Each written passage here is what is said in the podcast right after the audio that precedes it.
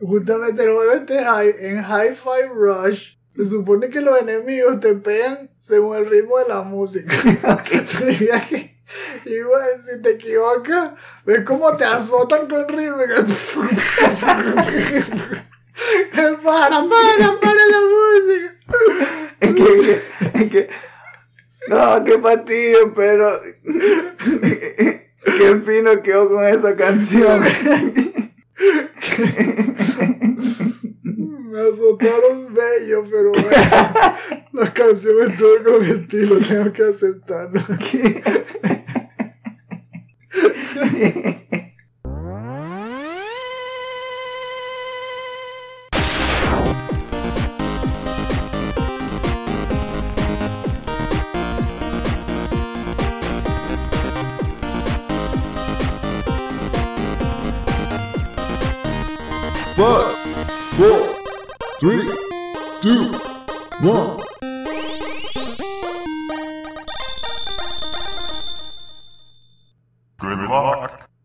Bienvenidos, chutacupas. Feliz año. Esto es el último Phoenix Down, episodio 94. Si han pateado un cupa, son uno de nosotros. Yo soy su anfitrión, Esteban Mateus, y a mi lado tengo como siempre a mi hermano, Eleazar, The Daywalker Mateus. Todos los beneficios de un vampiro y ninguna de sus debilidades. Perfecto. Pero no recuerdo si alguna vez ya te he dicho eso en algún otro episodio. Que ya son 94, ya no, ya nos estamos poniendo viejos. Ya no- y ya no me recuerdo de todas las intros que hemos hecho. Vamos a tener que empezar un registro. ¿no? De todas formas, nadie está escuchando esto, así que podemos decir lo que queramos. ¿Y qué tal? ¿Cómo arrancó el primer mes de 2023? ah, ha pasado un mes nada más. Pareciera que ha pasado más, ¿verdad? ¿Qué, qué? ¿Ya, ya es Navidad de 2023? Bueno, sí, ¿sabes qué? Eh, Comenzó bien y también fue interesante porque una de las semanas de, como de evaluación. Casi en la compañía era algo así como reflexionar sobre lo que había pasado el año pasado. Mm. Y fue muchas reuniones así como para que uno supiera qué hizo bien, qué podría hacer mejor, entonces planificar qué hacer este año para, para que eso no vuelva a pasar. Primera vez que, que, que veo una manera que parece tan efectiva para atacar los problemas de un año. O sea, los, los problemas que se habían presentado en un año Mm. que parece bastante como proactivo, ¿no? Llegar al final a decir que, ajá, ¿qué pasó? Oh, esto salió bien, esto no salió bien, ah, esto no salió bien, entonces ¿cómo, cómo se puede mejorar? Ajá, entonces un plan. Todo este año voy a hacer tal cosa. O sea, es, suena una buena idea. Y yo creo que se podría aplicar a lo que sea realmente. Y me imagino que el lead también recibió evaluación y fue justa y todo con sus objetivos bien planeados y todo. Sí, de hecho había una reunión donde era yo con el lead. Primero uno evaluaba al otro y al revés. Y después había como una etapa como de compromisos. Y me pareció interesante. Porque normalmente las evaluaciones que yo había hecho antes era casi que solo en papel. ah, ¿qué piensas tú? Ah, escríbelo aquí. Fírmalo bien, que se vea tu nombre. Pero de ¿Qué esta manera... piensas de mí? Sí, de esta manera me pareció que tenía como más impacto y yo creo que no solamente hace que, que recuerde más las buenas opiniones y además que, que tenga como más peso el, el compromiso y que tenga más ganas de cumplir con lo que dije que iba a hacer, ¿no? Sí, ¿cómo se nota que no trabajas en Blizzard? No, Ahí sí es un desastre. Las evaluaciones no sirven para nada. y es pura corrupción y al final despiden a todo el mundo y le ponen mala nota. Esperemos que ustedes tampoco trabajen en Blizzard y que en sus trabajos sí estén valorando todo su esfuerzo. Y así como empiezan los años siempre, Hay gente que se pone a hacer sus resoluciones de año nuevo. Yo creo que no solo en las empresas, en general, evaluando los últimos 12 meses, viendo qué te salió bien, qué te salió mal, qué quieres cambiar. Hay que empezar con el pie derecho, como siempre dicen. Y bueno, vamos a evaluar cómo empezó la industria de los videojuegos específicamente. No podemos hablar de todo. Para eso hay otros podcasts, ¿ok?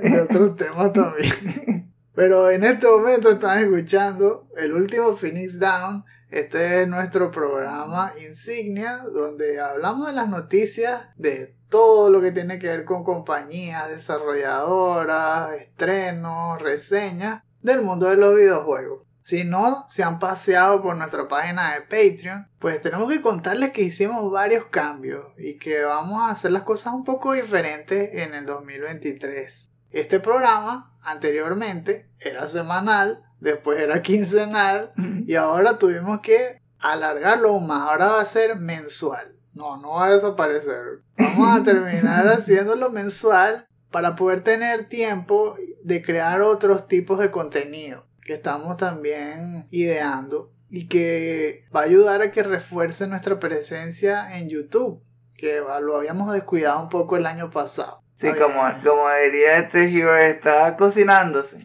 Exacto. Hicimos algunos shorts y sobre todo también segmentos de este podcast, pero en video y queremos aumentar la frecuencia en, en, la que publicamos ese tipo de shorts y crear otro tipo de programas. Y simplemente no nos da el tiempo así que lo pasamos a hacer mensual por eso también cambiamos los thumbnails y ahora parecen más como una revista como aquellas viejas que leíamos la Game Pro Nintendo Power que salían mes a mes. Y por eso ahora van a decir el mes del año para que se recuerden qué resumen era el que tocó en ese episodio. También quitamos algunos de los tiers, sobre todo los más altos. Nos concentramos en los principales, en el One of Us, que es el de 2 dólares, y el de Podcast Bonanza, que es el de 5 dólares en adelante. Ese va a seguir teniendo el último Phoenix Down de forma exclusiva, con la salvedad de que ahora vamos a ir colocando los episodios del último Phoenix Down DLC gratuito dos semanas después del estreno en Patreon. Nos gustaría muchísimo que si les gusta el show nos apoyaran eh, algún mes del año o si quieren todo el año para que podamos tener más recursos y meterle cada vez más energía y más tiempo y crear más episodios. Y además, si se suscriben, se les destapan varios episodios de DLC que, que todavía son exclusivos para Patreon. El archivo, ¿no? Sí, la bóveda ahí se va. La bóveda. Se destapa. Al comienzo eran capítulos más generales y por eso eso los pusimos gratuitos también. Hasta el episodio 9, si no me equivoco. Y después, entre el 9 y el 40, que fue la era en donde empezamos a crear un capítulo por cada videojuego clásico, formarán parte de la bóveda. Y este año, del 41 en adelante, es lo que contamos, de que se estrena primero en Patreon, dos semanas después lo vamos a poner gratis en nuestros portales alternos. Igual que este show, que pasa a ser gratuito 3, 4 días después del estreno en Patreon, y lo pueden encontrar en podcast.com, Stitcher, Anchor, Breaker, Google Podcast, Pocket Cast, Radio Public, Spotify, Apple Podcast y iBooks. Si no mencioné su portal de podcast favorito, háganoslo saber, ya sea en los comentarios de este episodio o a través de las redes sociales y haremos todo lo posible para que nuestro show aparezca allí también y puedan escucharlo cuando ustedes quieran, con la mayor comodidad. Otra forma de apoyar el proyecto Chutacupas es visitando nuestra tienda chutacupas.shop, que está llena de diseños exclusivos que no pueden conseguir en nuestras otras tiendas digitales. De todas maneras, cualquier compra que hagan, ya sea a través de nuestra tienda principal o en Redbubble o Society 6, nos ayuda y se los agradecemos. Allí vamos a colocar un montón de diseños sobre videojuegos clásicos, sobre todo tienen aire retro, pero también le colocamos temas sobre Venezuela, que si franelas nostálgicas de Caracas o Venezuela en general, para todo el mundo que quiera también ponerse algo que no sea tan chillón, pero que represente lo que a uno le gusta. Muy bien, entonces ya que estamos listos, terminamos de repasar, ya hicimos las resoluciones año nuevo, es continuar con el proyecto, contarles más sobre los videojuegos que vemos, que jugamos y que queremos crear. Vamos poniéndonos cómodos en el primer episodio del año.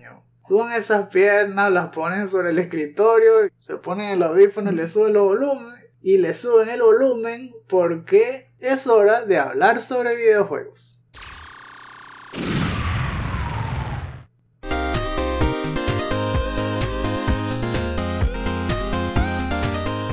Ya estamos aquí todos sentados cómodos con nuestros Nanachi suits, que está haciendo bastante frío aquí en Almería. Nanachi por Made in Abyss. Sí, aquellos fanáticos del anime sabrán muy bien de lo que estamos hablando.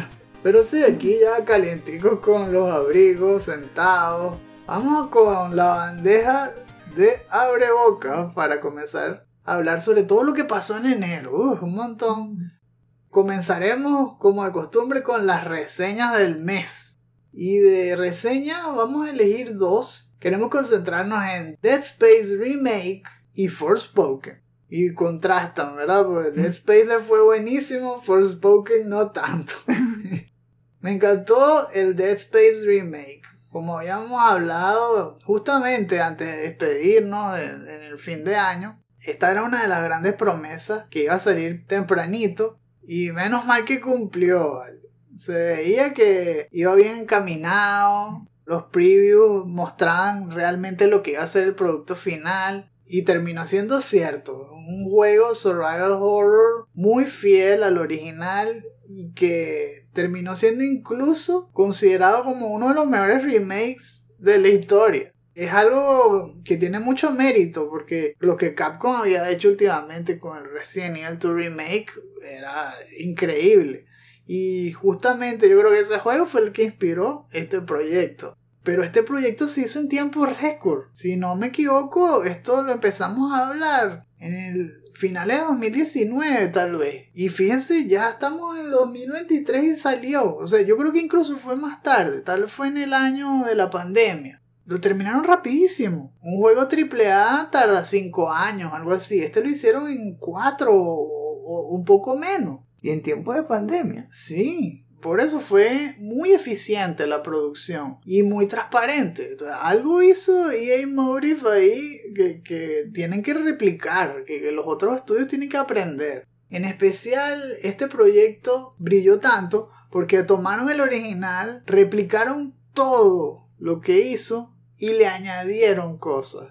De hecho, lo utilizaron para pulirlo. Por eso es que también lo están comparando mucho con el Resident Evil Remake, el de GameCube que hizo exactamente lo mismo. Tomó el original de PlayStation, le puso todas las mismas escenas, eventos y le cambió aquellos que no habían funcionado tan bien en el original. Para que esa se transformara en la edición definitiva del juego, que fuera la que prefirieran los fanáticos de, desde el principio y todo aquel que nunca lo ha jugado tuviera que jugar esa en vez de la otra. Y eso que el original de PlayStation 3 es igual de bueno. Es tremendo juego. Y no lo quitaron del mercado, ¿no? Hicieron como Sega, así, Ah. que no, eso ya no existe. No, pueden jugarlo cualquiera de los dos. Bueno, pero este tiene un score de Metacritic de 89 y es porque un montón de lugares le ha puesto no, 9 sobre 10, 10 sobre 10, algunos sí, Masterpiece. Un juego que se concentra mucho no solo en las mejores gráficas, sino de sonido, le mejoró el gameplay, ahora el mapa es uno solo, transformó la nave Ishimura literalmente en la mansión de Resident Evil. La puedes recorrer de principio a fin cuando tú quieras. O sea, los chapters de la historia no encierran los segmentos de la nave. Simplemente suceden. Y cuando termina el chapter, empieza inmediatamente el siguiente. Pero no hay cortes. Es todo con una sola cámara. Y tú te mueves por donde quieras. Eh, Es muy liberador. Te mantiene todo el tiempo inmerso por esas cosas que habían mostrado antes. Todos los efectos, la AI que regula los eventos dependiendo de cómo estás jugando, de, la dificultad, de si te han matado mucho, si tienes muchas balas o pocas, y siempre te mantiene al borde del asiento. ¿Qué más se puede decir de este juego? Es Es increíble para todos los fans del, del terror en general y del survival horror. Apenas estamos empezando y ya es la primera joya que no deberían fallar. Sí, cuesta 70 dólares. Yo creo que los vale, aunque sea un remake, porque este es uno de los remakes de altísima calidad que todos deberían copiar. No es un remake por, hecho por hacerlo, sino que realmente es tan innovador que se siente como si fuese un nuevo juego. Súper recomendado. Si tienen cualquier duda sobre este juego, pueden irlas desechando ya. Pisotenla así, vuelen la polo y cómprenselo con los ojos cerrados. Forspoken fue otra cosa. Ese sí siempre se vio todo lo contrario. Muy dudoso. Mostraban trailer que la gente criticaba mucho. Después salió un demo y un montón de gente odió el demo. A otros les había gustado. Se veía turbulento el futuro de este juego. Salió y uff. Igual, reseñas por, por arriba y por debajo. Lleva un score de Metacritic de 68. Y la mayor crítica ha sido el guion, los diálogos. Parece que los personajes no son muy amigables, la gente no se identifica con ellos. La protagonista se pelea todo el tiempo con el brazalete ese que habla. El combate es lo que lo está salvando. Y los efectos visuales también, ¿verdad? Siempre se, se vio muy vistoso, ¿no? En los trailers. Esas partes de agua y luz, o sea, los, los elementos, las partículas eran súper llamativas. Sí. como, como este. Happy super green. sí, yo, estaba, yo, yo también cuando vi esos trailers, yo estaba dudando también. Y que, mm, pero, ¿cómo es el juego? ¿Cómo es realmente el juego? Se ve muy bien, pero en verdad sí tenía a- algo así como... No estaba de todo convencido. Hmm. Eso, que tal vez le faltaba algo, algo que no quería mostrar. Es más, parecía que lo que mostraron era tal cual lo que era. Aquí fue al revés, ¿no? Fue en el mal sentido, porque uno veía que le faltaba algo. Pero cuando salió el juego, e- ese era el juego. Ya, no, no faltaba por mostrar nada. Lamentablemente, tal cual las dudas tenían total fundamento. Qué triste. Porque con todo y que lo estaban tratando como si fuese casi que un time exclusive, como si iba a ser un juegazo, pero realmente desilusionó a un montón de gente. De todas formas, como les dije, hay varios sitios que le pusieron buenísima nota. Es decir, que sobrepasando lo de los diálogos raros y las discusiones esas incómodas entre los personajes, el combate es lo que para muchos lo rescata. Porque tienes muchas habilidades a disposición, las habilidades no solamente te dan varios tipos de aproximación para acabar con los enemigos, porque como dijimos, tienen muchos poderes elementales, a veces que si burbujas de agua, otras veces levantas rocas del piso y se las lanza como una shotgun, como si fuese magneto o cosas así. Y te deja pues atacar a la gente como tú te sientas más cómodo. Me recuerda en ese sentido a Control, que igual tienes tantas habilidades distintas que puedes matar a una serie de enemigos de una manera, otros de otra para ver cuál te gusta más. Lo demás se queda debiendo. Los mundos son gigantes, pero vacíos. Entonces se sienten con, con poca vida. Los personajes no te caen bien, entonces no te gusta mucho ver los cinemas. La historia tampoco es nada del otro mundo, entonces tampoco te, te da esa motivación de llegar hasta el final. Está cojeando en muchas cosas y pareciera que el score es merecido. De todas formas yo no lo he jugado, ¿no? Es lo que he visto, lo que he investigado. Tal vez cuando tengamos el PlayStation 5 igual jugamos el demo para ver qué tal se siente el combate y eso. ¿Sabes que hay algo que, que escuché en reseñas que hablaban sobre que cuando ella llegaba a ese nuevo mundo ya no había marcha atrás? Pensé que, que si hubiera sido interesante, que si hubiera ido- habido marcha atrás y cómo ella tomaba decisiones de- después de eso, ¿no? El character development, cómo cambiaba después de regresar de eso. Hubiese sido Narnia. Sí. O, o la historia sin fin. Porque no pusieron a Falcor, ¿vale? Eso ya, si hubiesen puesto que uno se pudiera montar en Falcor, ya 10 sobre 10 más Pokémon. Pero rodo. Uh, sí. Otro que no alcanzó su meta, lamentablemente, fue The Callisto Protocol. Oh. Ay, chale. Ese salió a finales del año pasado y prometía muchísimo porque era, pareciera el sucesor espiritual justamente de Dead Space. Pero llegó el Dead Space que You go for the king, you best not miss. The Callisto Protocol no fue un mal juego, pero tuvo algunos problemas también, como habíamos hablado, con lo del combate, los controles. Lo que me pareció curioso es que no lograron recu- recuperar la inversión de haberlo hecho. Los artículos que salen hablando del tema dicen que fue porque se pusieron un límite altísimo.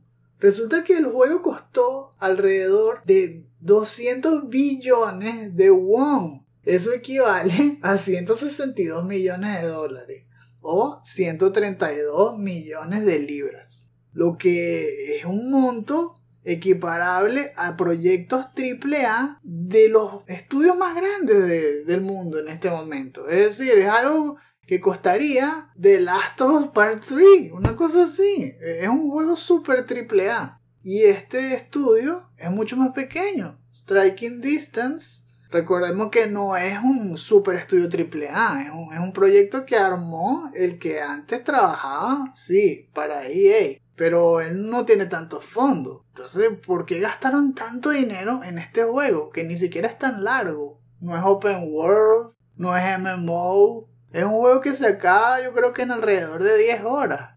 Entonces, ¿a dónde se fue todo ese dinero? Se pone un límite tan alto que es imposible romper esa marca. ¿Cómo pueden recuperarlo? Sobre todo faltándole también eh, ese presupuesto para hacer marketing o incluso también sabiendo que tal vez no era eh, el juego como para romper esos récords. Tenían que haber empezado con algo más chiquito. Fueron muy ambiciosos. Yo no sé, ellos te acuerdas de que contrataron incluso parte de los estudios de PlayStation para grabar la motion capture y todo eso. O sea, se gastaron un montón y no lo lograron. Eso espero que no signifique que no van a hacer el 2, porque el juego prometía, sobre todo esa semilla de, de combate que puede pulirse y puede quedar mucho mejor en una secuela. Lástima con esto, no sé si este ya es el fin de, de Callisto Protocol. Ojalá que no, que, que Crafton les dé otra oportunidad y que tal vez repartan mejor los gastos, no sé, para que esto no, no vuelva a suceder. Yo de todas formas sí me lo quiero comprar, solo que sí fue uno de esos es que no se lo compró, porque uno, no tenemos PlayStation 5 y dos, quería ver lo de las reseñas y cuando vi eso, uh, titubeé. Me imagino que mucha gente estará como yo. Y la última abreboca, que esta sí es cortica, es solo para mencionar que en el CES, que es la, la conferencia, el show que se hace a principios de año sobre tecnología, Sony hizo presencia y aparte de hablar un poco más del PSVR 2 y de otras cosas, mostró algo curioso, fue un nuevo control para usar en cualquier tipo de caso de, de disabilidad y que lo puede utilizar cualquier persona que me parece genial. Antes solamente existía, yo creo que el de Xbox, que estaba súper bien hecho también, muy cómodo, puedes usarlo con lo que quieras, con los pies, con las manos. Y es genial porque le abre las puertas a, a muchas personas que antes no podían jugar porque el control simplemente era muy incómodo, no estaba hecho para ello. Pero este, no sé si lo han visto, a mí me recuerda a una maquinita esa de Simón Dice, no sé si se acuerdan de ese juego. que es circular y tiene unos paneles de colores y, y tú los tocas y se van iluminando. O el típico juguetico este de, de niño que parece un relojito que tiene cara de, de animales y le tocan la cara a un animal y, y hace los sonidos. Bueno, esto se parece en general, ¿no? Que es circular, que tiene muchos paneles. Cada uno de ellos representa un botón, pero tú lo puedes reacomodar como tú quieras. Puedes añadirle un joystick, puedes de hecho combinarlo, puedes comprarte dos y utilizarlo para ponerlo en el piso, para darle algunos botones con los dedos de los pies, otros con el control del, del PlayStation 5 en la mano, es decir, el DualSense. Por cierto, el proyecto es el proyecto Leonardo. Todavía no han dicho ni cuánto cuesta, ni nada. Pero me pareció una muy buena iniciativa. Yo creo que es un paso en la dirección correcta para que cada vez más gente disfruten los videojuegos. En la primera noticia grande del programa, vamos a hablar un poco sobre esos problemas económicos que mostraron varias de las compañías, no solamente de los videojuegos, sino muchas del área de la tecnología. Fue algo que empezó a repetirse, que lo vi en Twitter y ok, era una noticia aislada, pero después, no, también Google, no, también Amazon, pero ¿qué está pasando? Despidos masivos por todas partes. Todo, feliz año y chao, busca trabajo, perro, ¿qué pasa? La zancadilla de año nuevo ahí.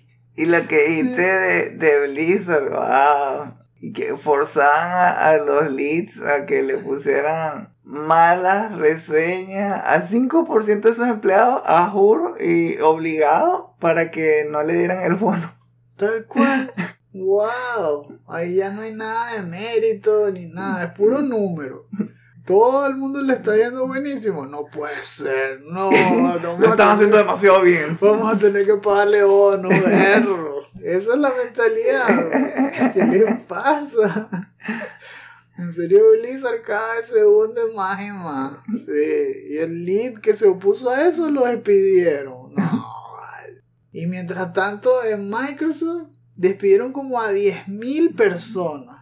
Y esos 10.000 despidos estuvieron regados a través de todos sus estudios. Lo curioso es que dentro de esos despidos estaba gente de sus estudios más reconocidos, por ejemplo, de, de Coalition, despidieron gente de Bethesda, despidieron gente de 343, es decir, del estudio que hace Halo. ¿Por qué tanta gente? Y siempre hablando de lo mismo, que si por la nueva situación macroeconómica, porque tenemos que hacer reestructuraciones. Algunos estaban diciendo que era porque estaban trabajando por debajo de lo esperado, así, lo mismo que estamos diciendo, como que sacaron mal reseñas y los despidieron por eso. Solo que como en, estamos en la era de las redes sociales, un montón de gente que han despedido decían lo contrario, que no era verdad, que ellos no habían estado mal y aún así los habían despedido. bueno, como siempre, se escuchan cosas de los dos bandos, pero igual es preocupante porque es Microsoft.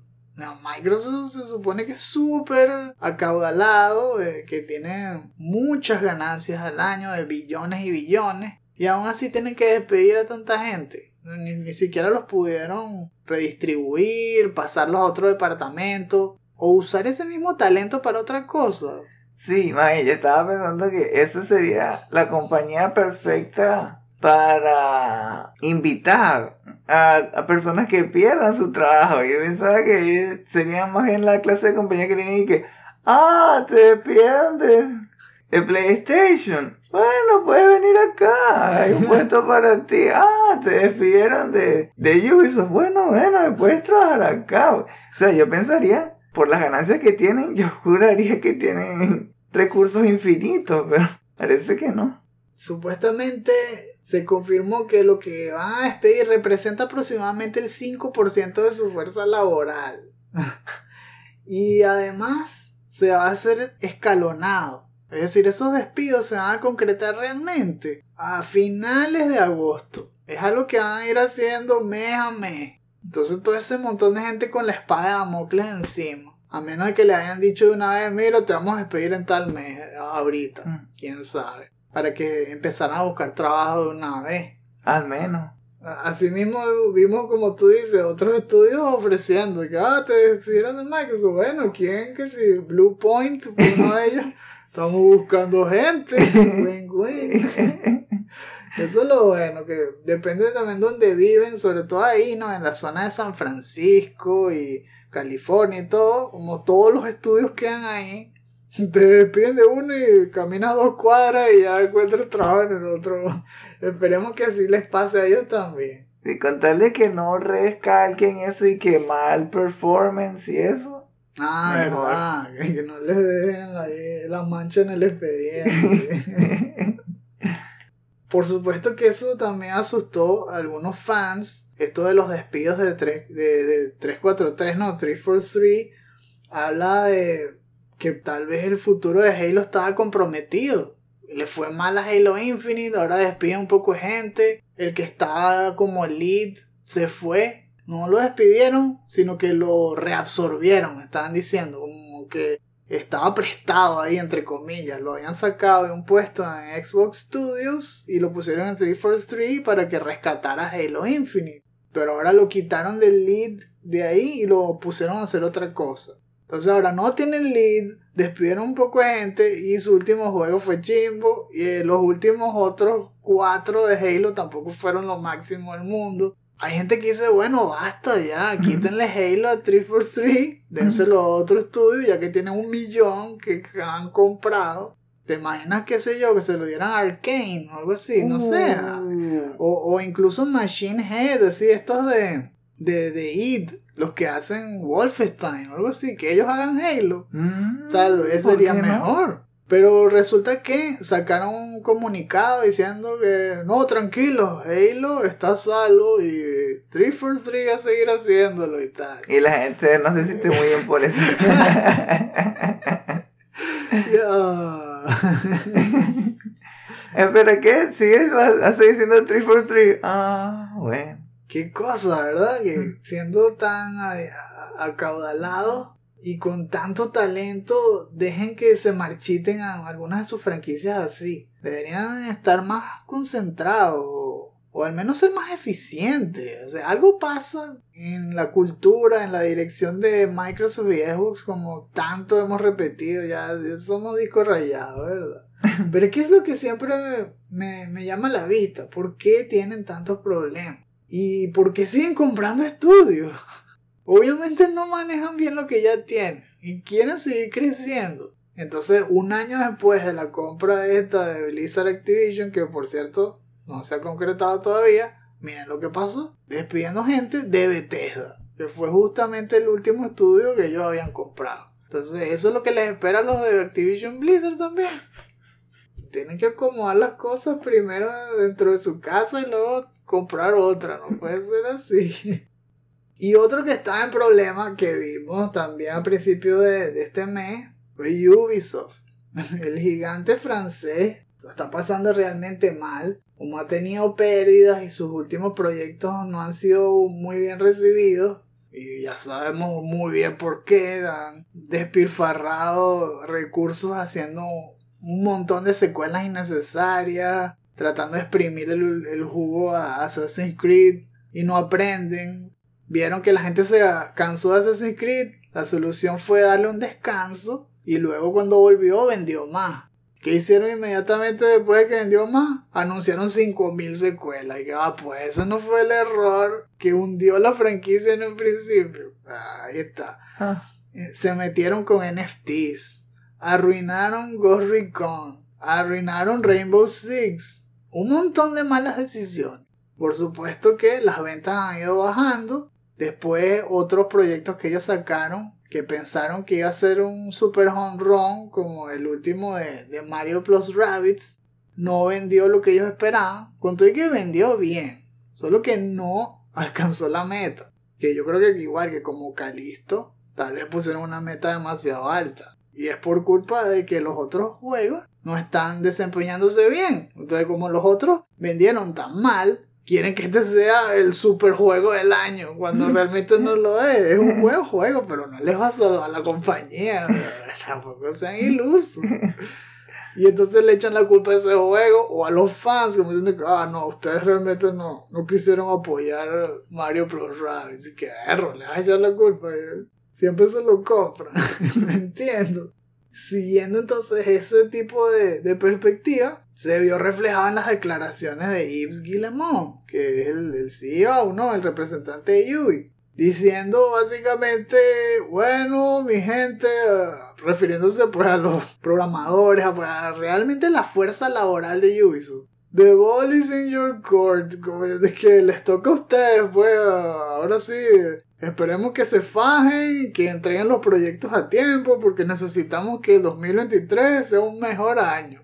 Y bueno, por supuesto que se dio muy mal, ¿no? Mal recibido porque suena como que se está lavando las manos. Como diciendo, nosotros en la administración lo hicimos perfecto, ahora todo depende de ustedes. Chao. ¿Qué, qué es eso? Todas estas decisiones pésimas vinieron de la administración, no vinieron de, de los programadores, animadores, toda esa gente que hace crunch y se da pura paliza haciendo todos los juegos.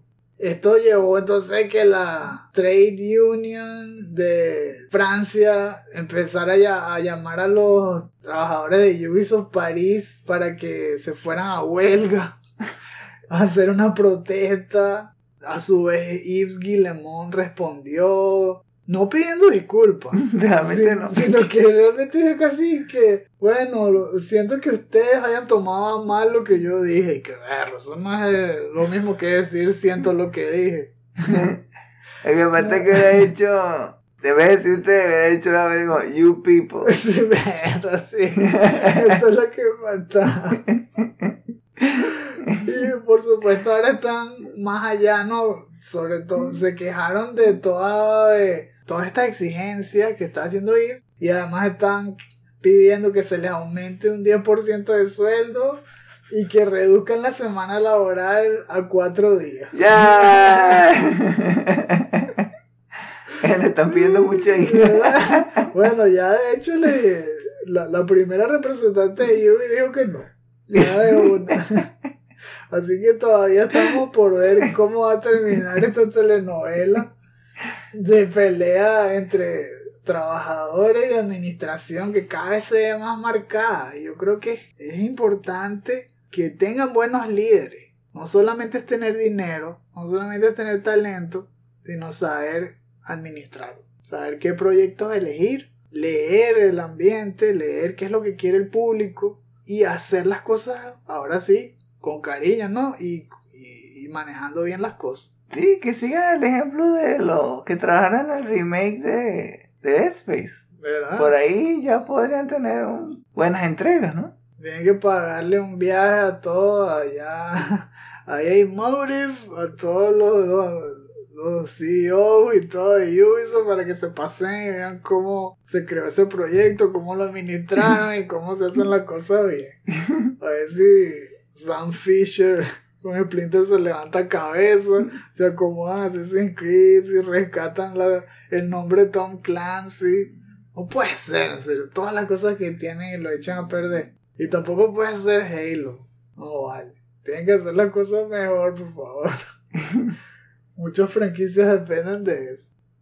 Ok, Lazar, aquí en la segunda noticia tengo el Microsoft and Bethesda Dev Direct 2023. Eso se celebró el 25 de enero, desde ya finalizando el mes.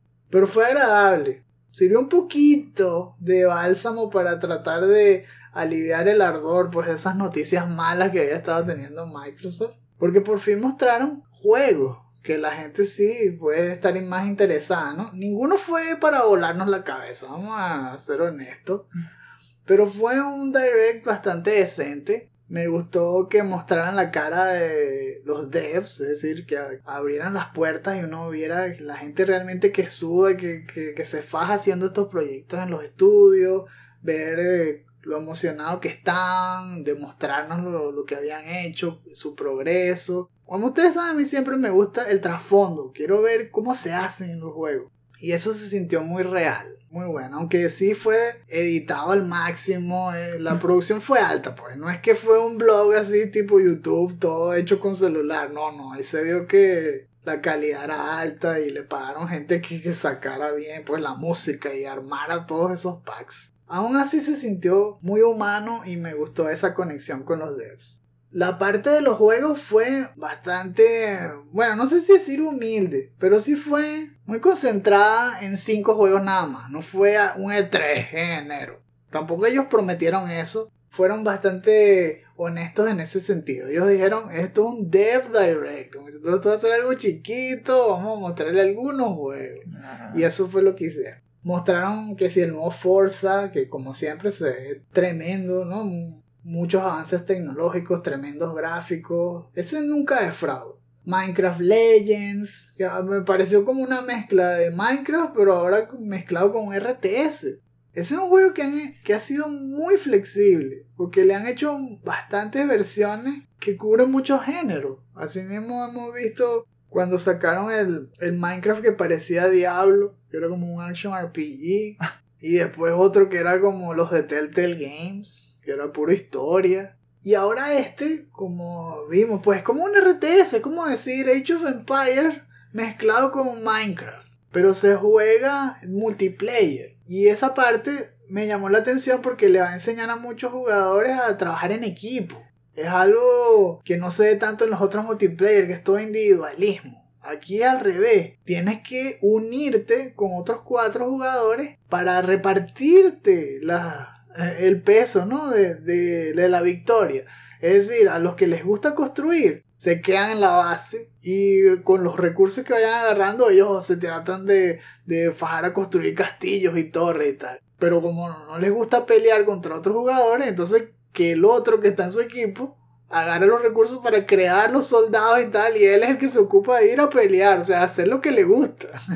si al otro le gusta explorar, entonces le toca hacer scout y hace unidades para recorrer el mundo, para encontrar las nuevas minas de recursos, para encontrar las bases de los enemigos, pero no pelear, sino devolverse y avisarle a la gente. Y, y así pues cada quien juega como le gusta jugar. No es como en estos multiplayer que te obligan a jugar. Si, si, a tus amigos les encanta, entonces juegas con ellos. Pero no te gusta que te maten a cada rato en el multiplayer, pero lo haces como un sacrificio para, para pasar tiempo con ellos. No, no, aquí cada quien se reparte y juega. Eso está genial. Buena idea. The Elder Scrolls Online, otro, otro de sus millonésimos DLC. Yo creo que ya van más de 20. Es algo gigante. Y el último que nombraron fue Necron, con un cinematic trailer y un gameplay trailer. Estuvo bien. Ahora, sacando de esos tres, los dos que queremos mencionar en este programa son Hi-Fi Rush y Redfall. ¿Por cuál quieres empezar? Por Redfall. Lo digo porque de los dos juegos, eh, este es el que menos me llama la atención tiene un estilo de juego que, que no me atrapó. Al mal paso dale fin. me recuerda a Left 4 Dead. El gameplay tampoco parece tan divertido. Además es que, hablando de Forspoken, pareciera que hay algo que no me cuadra por esta parte de que usan armas, pero para matar vampiros. Pero armas con balas. Yo siempre conecto cazar vampiros con espada, pensando que si en Buffy, Ángel, esa clase de cosas, ¿no? Pero que, que peleen contra ellos con, con puras armas, me hace pensar que no son vampiros. También es raro eso que comentaste la otra vez, que los vampiros son los únicos que tienen unos brazos todos largos, pero la gente sí tiene los brazos normales, entonces... En teoría cuando se convierte en vampiro se ve como una persona, pero aquí no es así. ¿Cómo terminan así? Le ¿Eh? chupan la sangre y luego entre cuatro vampiros le jalan las piernas y los brazos a que queden así. Se ponen todos flacuchentos y estirados.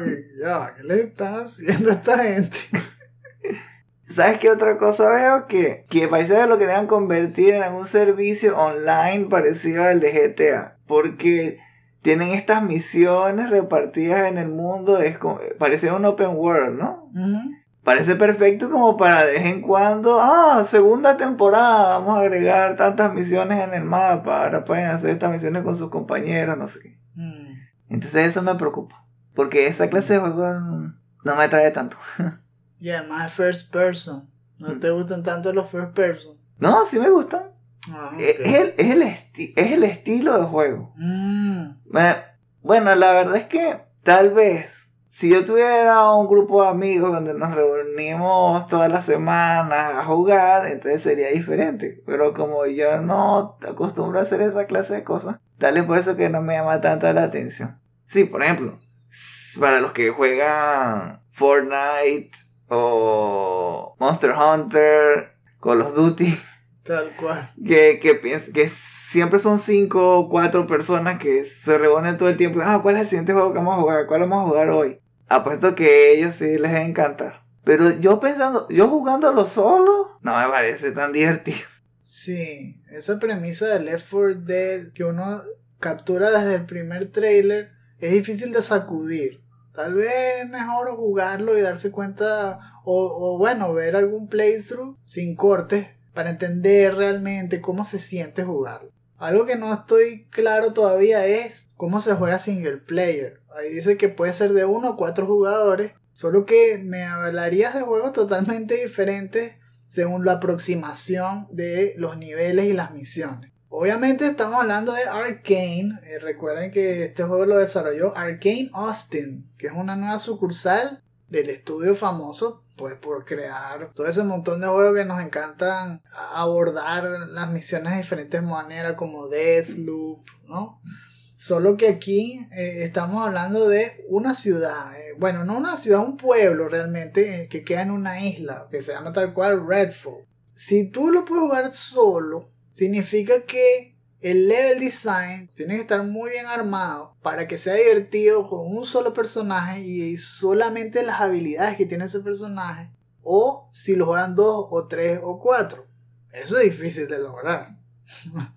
Ahora, si me estás hablando que siempre vas a necesitar las habilidades de los otros personajes para poder avanzar, significaría que tienes que jugarlo con bots. Entonces no sé, no sé, dependiendo de eso, pues será más o menor el reto, ¿no? De la diversión que tenga ese juego. Y el balance.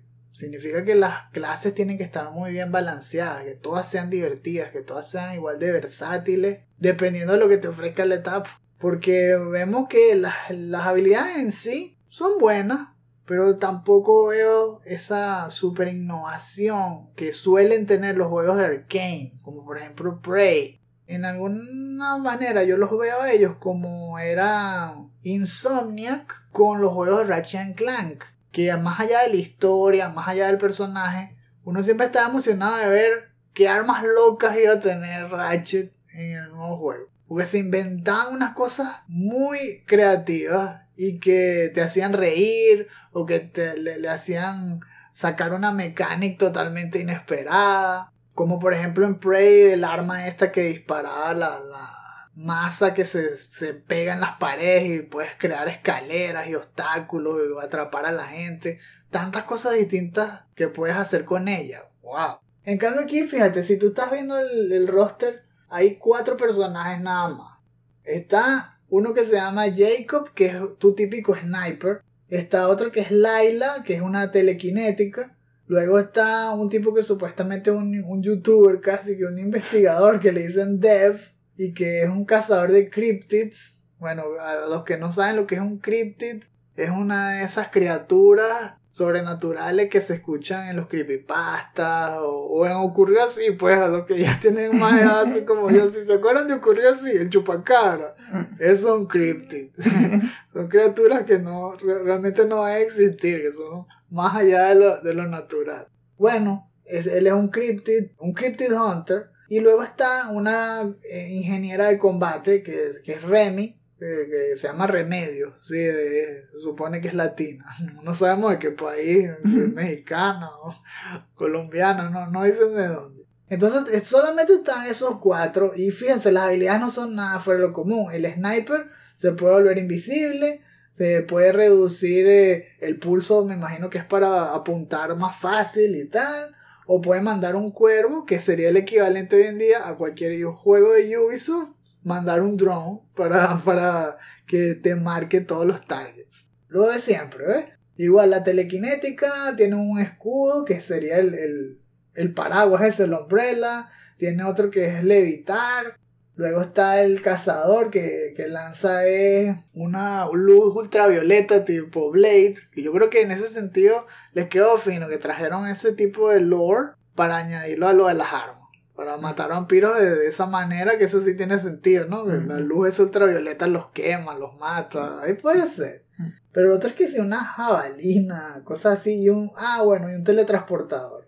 Y la ingeniera tiene bombas, que si C4, tiene un robotcito, eso sí, se llama Bribón.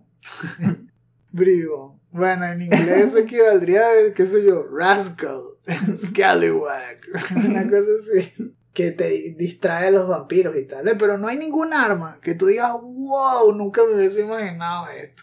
Entonces depende de qué tan divertido es recorrer el mapa, cómo son las misiones y cómo interactúas con las habilidades de los demás. Sí, es verdad. No parecía tener un hook. ¿Sabes qué me recuerda un poco a Hellgate? Ah, verdad, Hellgate. Hellgate era divertido, pero no tenía eso, algo que lo hiciera sobresalir. Sí me gusta la estética en, en cuanto al, no sé, a la vibra, porque todo ocurre como si fuese una novela de Stephen King, solo que a lo Michael Bay, eso es lo raro. es como si la premisa la hizo Stephen King y la película la dirigió Michael Bay. porque son puras explosiones, todavía los salvajes, pero la historia en sí que un pueblito está atrapado dentro de un eclipse, todo invadido por vampiros, erro, está fino, que hay un, un, grupito de gente que sí sobrevivió y está haciendo todo lo posible con todas las armas que logra recopilar para tratar de matar a los líderes y subir en la, en la jerarquía hasta liberarlos de los dioses de los vampiros. No suena mal. Solo que es eso, es la aplicación. Hay que ver qué tan divertido realmente es cuando uno tiene control en las manos el diseño del mundo está bien. Es una isla alejada de todo el mundo y tiene también un aire muy clásico. Es un pueblo a la antigua. Entonces tú ves las, las típicas ferias viejas con la rueda esta gigante, los puertos, las iglesias. Sí se ve, es extraño el diseño de los personajes porque me parece una mezcla también extraña entre Fortnite y Deathloop. Esa parte es la que no me gusta tanto. Me hubiese más que se viera como Prey o algo así, que fuera más serio. Ese es el problema, ¿no? Que no se sabe realmente para dónde van. Los enemigos son medio caricaturescos, por eso los vampiros con las bromas todas largas. Los dioses de los vampiros, a mí me parece Batista. me parece Drax, esto de. eso de Galaxy. Hay que ver, ¿no? Se nota que va a tener una historia, que esa es la gran diferencia con Left 4 Dead. Tiene un mapa gigante, tiene misiones basadas en historia, pero también tiene un montón de side quests. Hay loot, o sea que mientras matas enemigos destapas nuevas armas, trajes y tal. Y ahí también se ve lo que tú dices, que por ahí pueden venir un montón de microtransactions. Mm. hay que mm. tener eh, cuidado con este juego, hay que vigilarlo. es exclusivo de Microsoft, así que va a salir solamente en Xbox Series X, S y en PC. También en Game Pass. Eso es lo bueno que ellos tienen, ¿no? Que no se tienen que arriesgar mucho. Si tienes Game Pass ya puedes jugar este juego y ya veremos cómo salen las reseñas, ¿no?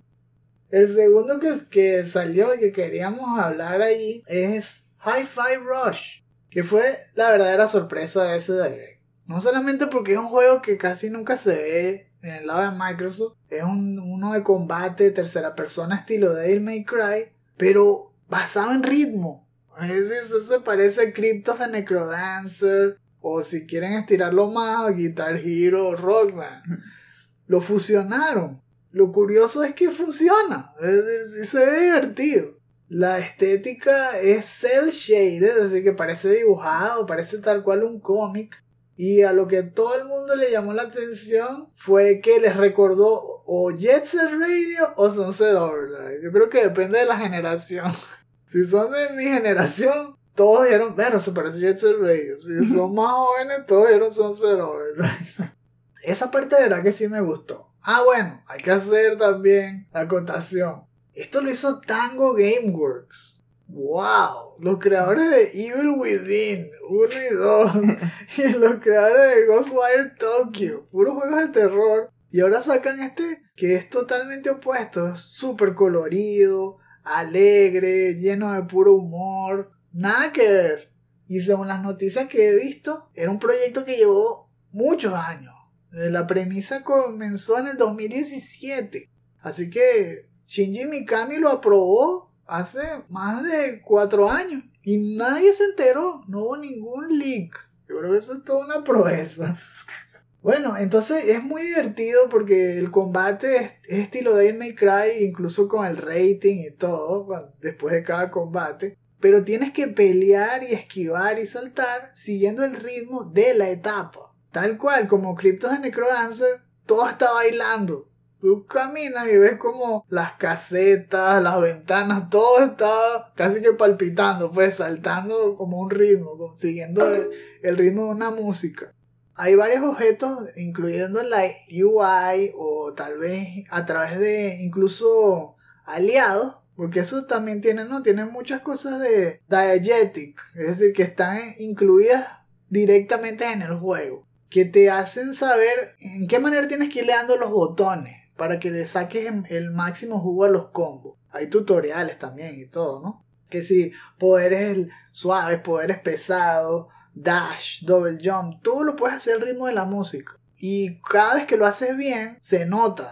se hace un salto, pero va dejando sombras de colores. O salen unas onomatopeyas gigantes en la pantalla, como un cómic, que si bam, snap y todo. De hecho, si tú te quedas parado con el protagonista, que es un, muchacho, ¿no? De 25 años que quiere ser rockero, una cosa así. Eso es toda su historia.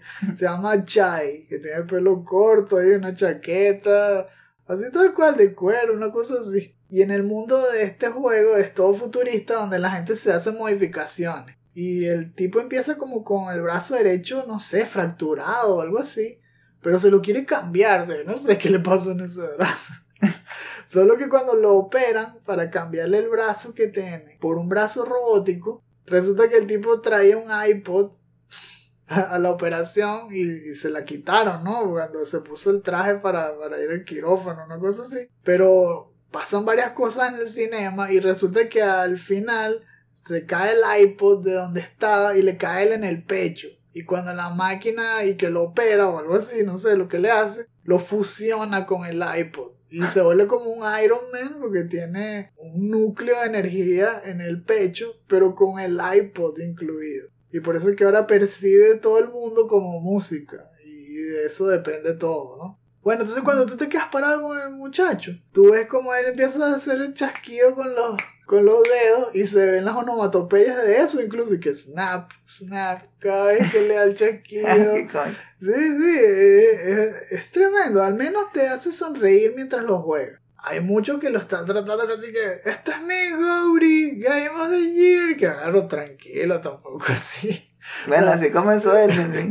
Se ve divertido, pero yo creo que tampoco es que Gauri. Sí promete porque es algo innovador, sí se siente muy fresco. Me refresca la idea de este juego y me da muchas ganas de probarlo. la otra cosa increíble fue que fue Shadow Drop. Tuvo cero marketing. El único aviso fue el direct. Y salió de uno. Así que, wow. Y bueno, por, por, por mi lado, este realmente lo quiero jugar porque llevo tiempo queriendo a jugar Rockman o, o Guitar Hero. es lo que más se acerca. Y si además puedes azotar a la gente tipo Air My Cry, más todavía. ok, sé estuvo un poco largo ese evento, pero qué más, era todo el mes. pero cerremos entonces con las menciones honoríficas. Ajá, eh, número uno. Un streamer termina Elden Ring con las manos y los pies al mismo tiempo. Algunos lo que hacen con las manos lo destruyen con los pies. Pues Miss Maika, una streamer sueca de Twitch, no es una de ellas. Su última hazaña fue terminar Elden Ring en PlayStation 5 usando un DualSense y en PC usando una Dance Pad, de, de esas alfombras estilo Dance Dance Revolution, con sus pies al mismo tiempo. Para ganarle a Malenia necesitó 199 intentos, repartidos en 3 días de streaming. En algún lugar del mundo suponemos que Palmer Loki estará ideando una forma de proponerle el reto de hacerlo otra vez, ahora usando una alfombra con C4 que le pueda explotar las piernas. ¿Por qué Palmer Loki? Alguien tiene que detenerlo. Superb. Número 2. Marvel's Avengers se volverá cenizas. Después de tres años, Crystal Dynamics logró lo que Thanos no pudo, evaporar a los Avengers permanentemente. El developer anunció que dejará de apoyar el juego a partir del 30 de septiembre de este año. Desde esa fecha tendrá soporte mínimo y será eliminado de las tiendas digitales. Desde el 31 de marzo, todo su contenido de accesorios cosméticos, challenge cards y demás quedará disponible para todos sus usuarios completamente gratis.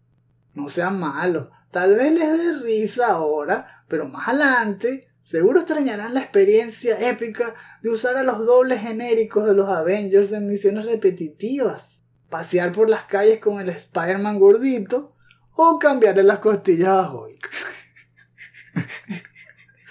Tenía que decirlo.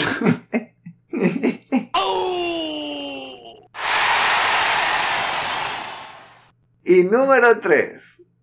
Los Simpsons Hit and Run vuelve en forma, en forma de música. Por algún motivo, Disney decidió publicar música de Los Simpsons en Spotify y Apple Music. El lote de contenido incluye la banda sonora completa de The Simpsons Hit and Run, el querido clásico inspirado en GTA que salió en PlayStation 2 hace 20 años. Sus fieles fans han estado pidiendo un remake desde hace años sin tener respuesta oficial, a pesar de que algunos de sus desarrolladores están dispuestos a hacerlo. Mientras sigue la eterna espera, al menos podrán poner en loop las dos horas de música. Y si no les gusta la situación, Disney dice que probablemente es porque son racistas, intolerantes y misógenos.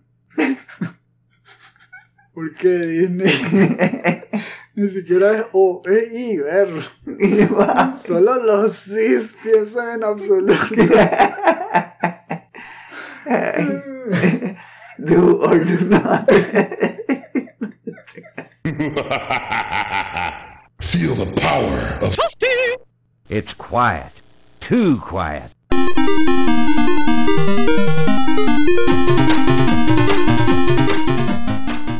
Ya en el segmento de lo que estamos jugando. Estas últimas dos semanas tuve el gusto de probar Slipstream. Código fue cortesía de Bleedworks, que es un juego de carrera retro que se da muchos aires a Outrun todos esos clásicos de Sega. A mí me recordó también a los otros como, bueno, más recientes, estilo Horizon Chase, que son pixel art, pero recreando el estilo super scaler de las arcades de los 90. Me refiero, por supuesto, no solamente al que ya dije, ¿no? De Outrun. Juegos como Space Harrier, de esos que se veía el sprite en el medio del televisor, pero que todo venía hacia la pantalla a toda velocidad y te da esa sensación no solo de escala, sino también de velocidad. Lo que me ha gustado es la experiencia justamente de velocidad y de reto que te inspira cuando te lanzan a la carrera contra 12 jugadores o también puedes tener, dependiendo del modo de juego, rivales.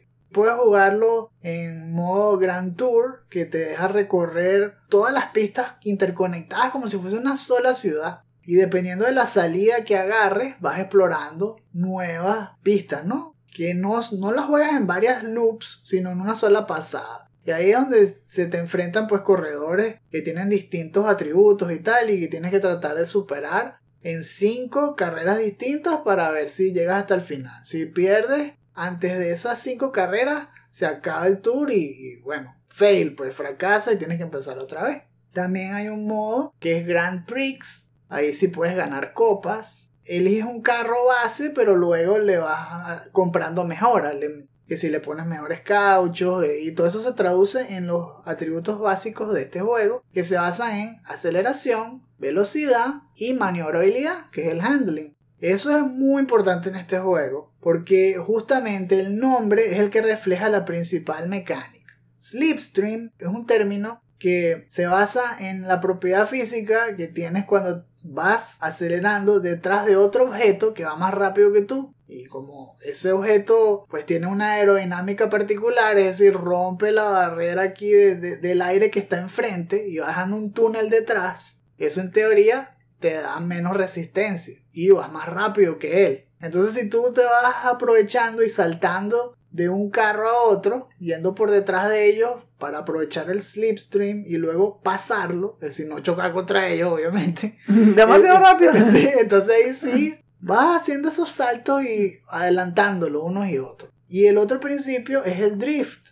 que es el que es más complicado en este juego, a mi parecer porque el control es más difícil. Resulta que en otros juegos, como justamente Horizon Chase Turbo, es muy sencillo hacer drifting, es comodísimo.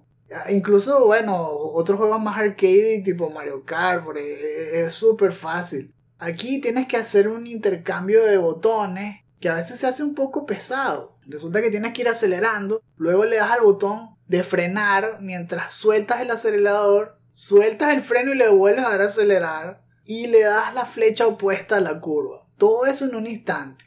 Al principio te suena complicado, pero luego haces el tutorial y sí te puedes ir acostumbrando. Eso es lo que yo digo. Este juego es difícil para empezar. Sin embargo, si le dedicas bastante tiempo y, con paciencia vas aprendiéndote las pistas, le vas agarrando el ritmo y vas comenzando a manejar mejor. Depende mucho de eso, de, tu sincronización con los controles para hacer los drift y la puntería al aprovecharte del slipstream para agarrar las curvas bien, yendo bastante rápido y sin chocar. Entonces ahora, cuando como siempre vas a chocar, porque eso también siempre pasa en estos tipos de juegos, tienes aquí una mecánica que te deja retroceder el, tiempo. Que a mí no me funcionó para nada. No sé si que no la sé usar. Pero resulta que tú te retrasas 5 segundos y vuelves a chocar igualito. ya no vale. Y entonces se vuelve un replay. Es como que, ah, ¿te gustó cómo chocaste? Mira cómo chocaste otra vez. No. ya más adelante no lo usaba. Yo chocaba y bueno, seguimos. Así como vamos. El problema es que es exigente. Este juego no es fácil. Y si te equivocas, muy probablemente perdiste la carrera. Así que si lo sigues haciendo es para aprenderte la pista. Una vez que ya te sabes la pista y chocaste, lo mejor es le restart y lo vuelvas a intentar, ¿no? Tiene gran variedad de pistas, son yo creo que aproximadamente 10, tal vez un poquito más, todas inspiradas en ese mismo estilo, son que si islas, ciudades, casinos, cosas así, pero lo curioso es que todas tienen nombres de cosas de Sega. Que si Emerald Hill, Ice Cap, como puras etapas de Sonic, pero por supuesto que no sale Sonic ni nada, o sea, no veo la copyright en ese sentido, pero ahí en el bordecito, haciendo drifting ahí en el límite del copyright. Pero es divertido. Yo sí creo que está más orientado a los hardcore de este tipo de juego. Que quieran un, reto diferente. Por ejemplo, que ya hayan jugado todos los otros competidores, Horizon Chase y todo. Y aún tienen sed de, de correr en las pistas. Bueno, pueden jugar Slipstream y les va a dar entretenimiento ahí por un tiempo seguramente para poderle sacar todos los y sacarle platino, que eso también es lo bueno, que tiene su platino ahí. Así que se puede aprovechar bastante. Por cierto, este juego lo hizo un solo developer, que se llama Sandro Luis de Paula. Su nickname, Ansdor. Me quito el sombrero en eso. Es, que tipo haya hecho todo solo es una total hazaña. Se nota que en algunas cosas tuvo que tomarse atajos, hay muchos assets que se repiten, pero como uno va tan rápido en la pista, tú ves mil edificios igualitos y tal, igual si te pones a detallar los chocos, así que está bien, vale, si tuviste que hacer eso para terminar el juego, more power to you. eh, denle una oportunidad entonces a Slipstream si son súper fanáticos de las carreras y si tienen esa picazón de los juegos de los arcades estilo Outrun y Outrun 2 de Sega. Yo voy a hablar de dos juegos. Sí, no solamente Diablo 2 Resurrected, también está algo más de Persona 5. Aunque no lo crean, ha pasado un mes y todavía no he comenzado clases. Oh my god. Porque la verdad es que me pasó que, que los días que lo jugaba yo quería grabar en algún punto porque ya tenía que dejar de jugar y el juego no me dejaba. Entonces, por eso dejé de jugarlo eh, pensando que eh, llegara una hora donde tuviera más tiempo. Y al final, la última vez que jugué, me di cuenta que podía grabar en lugares donde pensaba que no podía. Entonces, yo creo que eso va a hacer que pueda jugarlo más seguido. Terminé grabando justamente en una, en una escena en el colegio, en plena misión Menos mal. Eh, por otro lado, en, en Diablo 2, lo que hice fue, ya como te digo, ya rodó Durien, ¿no? Eh, eh, la, la última vez. Y también rodó Mephisto. Toma. Y Diablo. ¿Cómo? me pregunté. Ahora, creo que... Ah, acabo de salvar a Anya. Entonces lo que voy a ya era a cazar a Nila. Wow. Tienes la cabeza de todos montadas en la pared ahí en tu cabaña.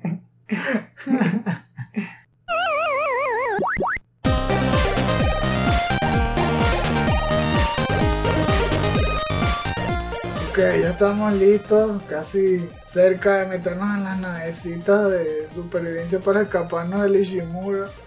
Pero antes, ¡se te olvidó! Porque esta es la sección de los shoutouts. En esta parte del programa les hacemos recomendaciones de algún material que les pueda resultar no solamente interesante sino útil para poder conversar con quienes ustedes quieran, pero especialmente si les gustan los videojuegos.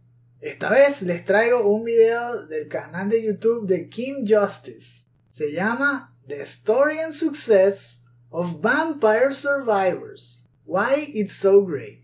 Me llamó inmediatamente la atención este video porque justamente eso es lo que yo me estaba preguntando. En tantos premios de fin de año nominaron este jueguito que parece tan sencillo, pero que todo el mundo ama y no entendía por qué.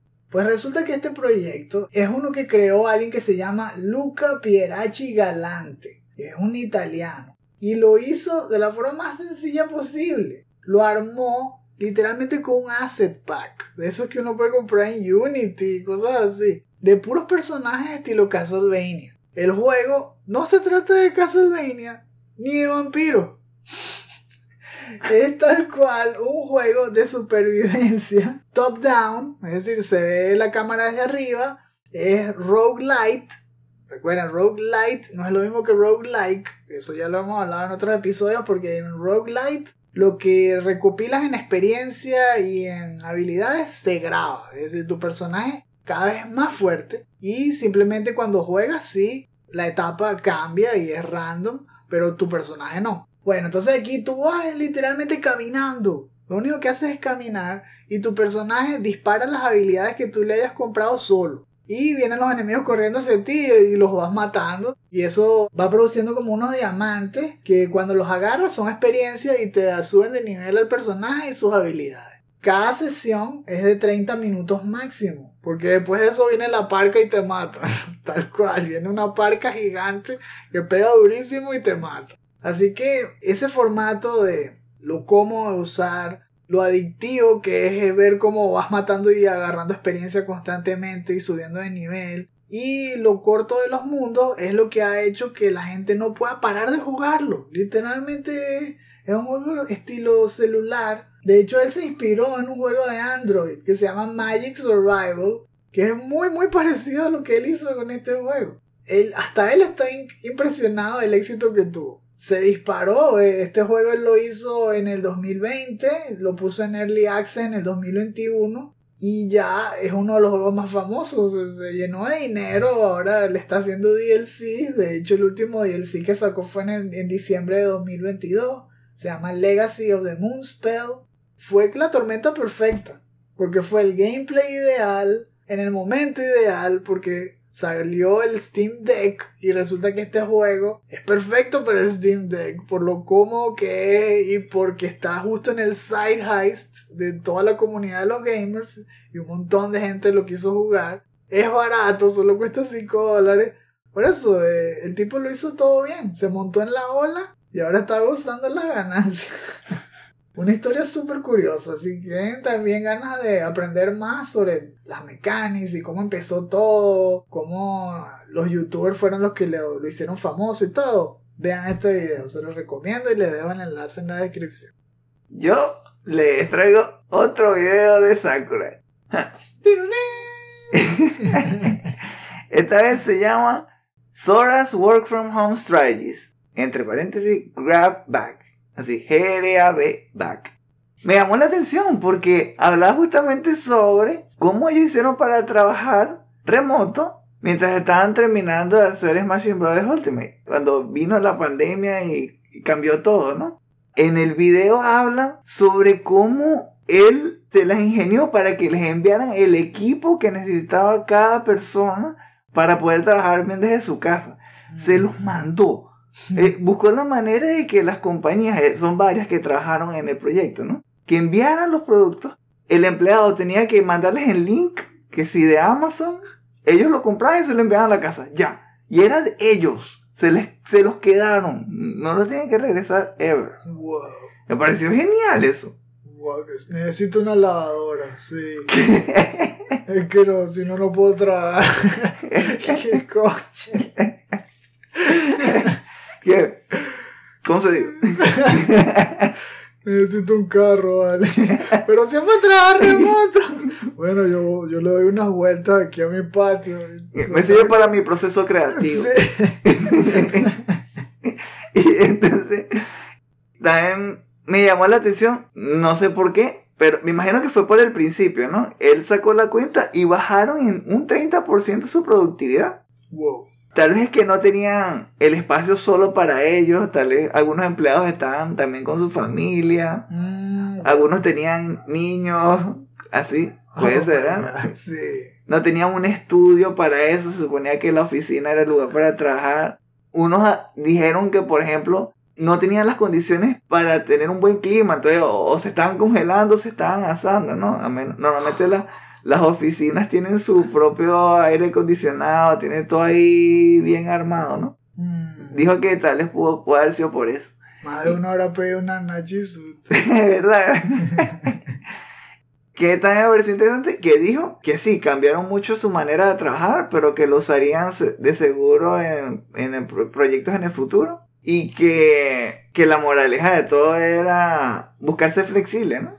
No les voy a decir exactamente lo que al final porque después les arruino el video. Entonces, ¡Wow! si, si quieren saber más y, y quieren verlo visualmente, todas las palabras de él que verdaderamente fueron bastante inspiradoras y me, me dieron ideas para mejorar el espacio de trabajo aquí, ¿no? Sí, porque justamente yo trabajo remoto, ¿no? Entonces, si quieren saber más, le vamos a dar el enlace en la descripción. Oh, yeah.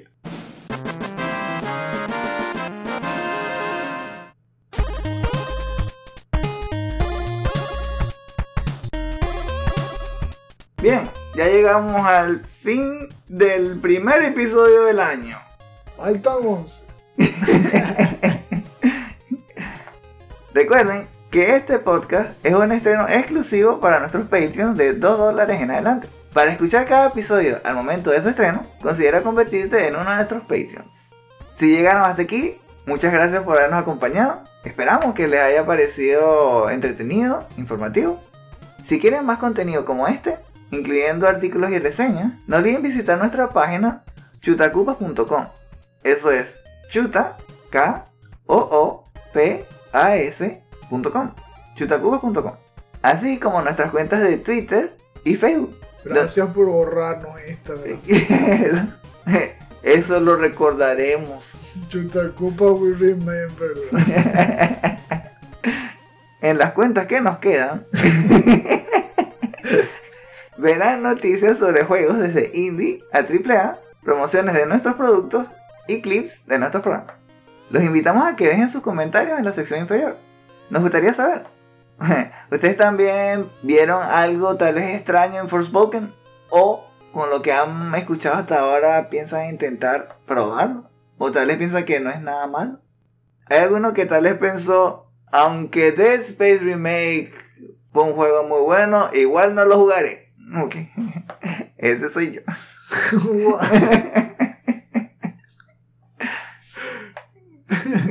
¿Alguno de ustedes, Eleazar?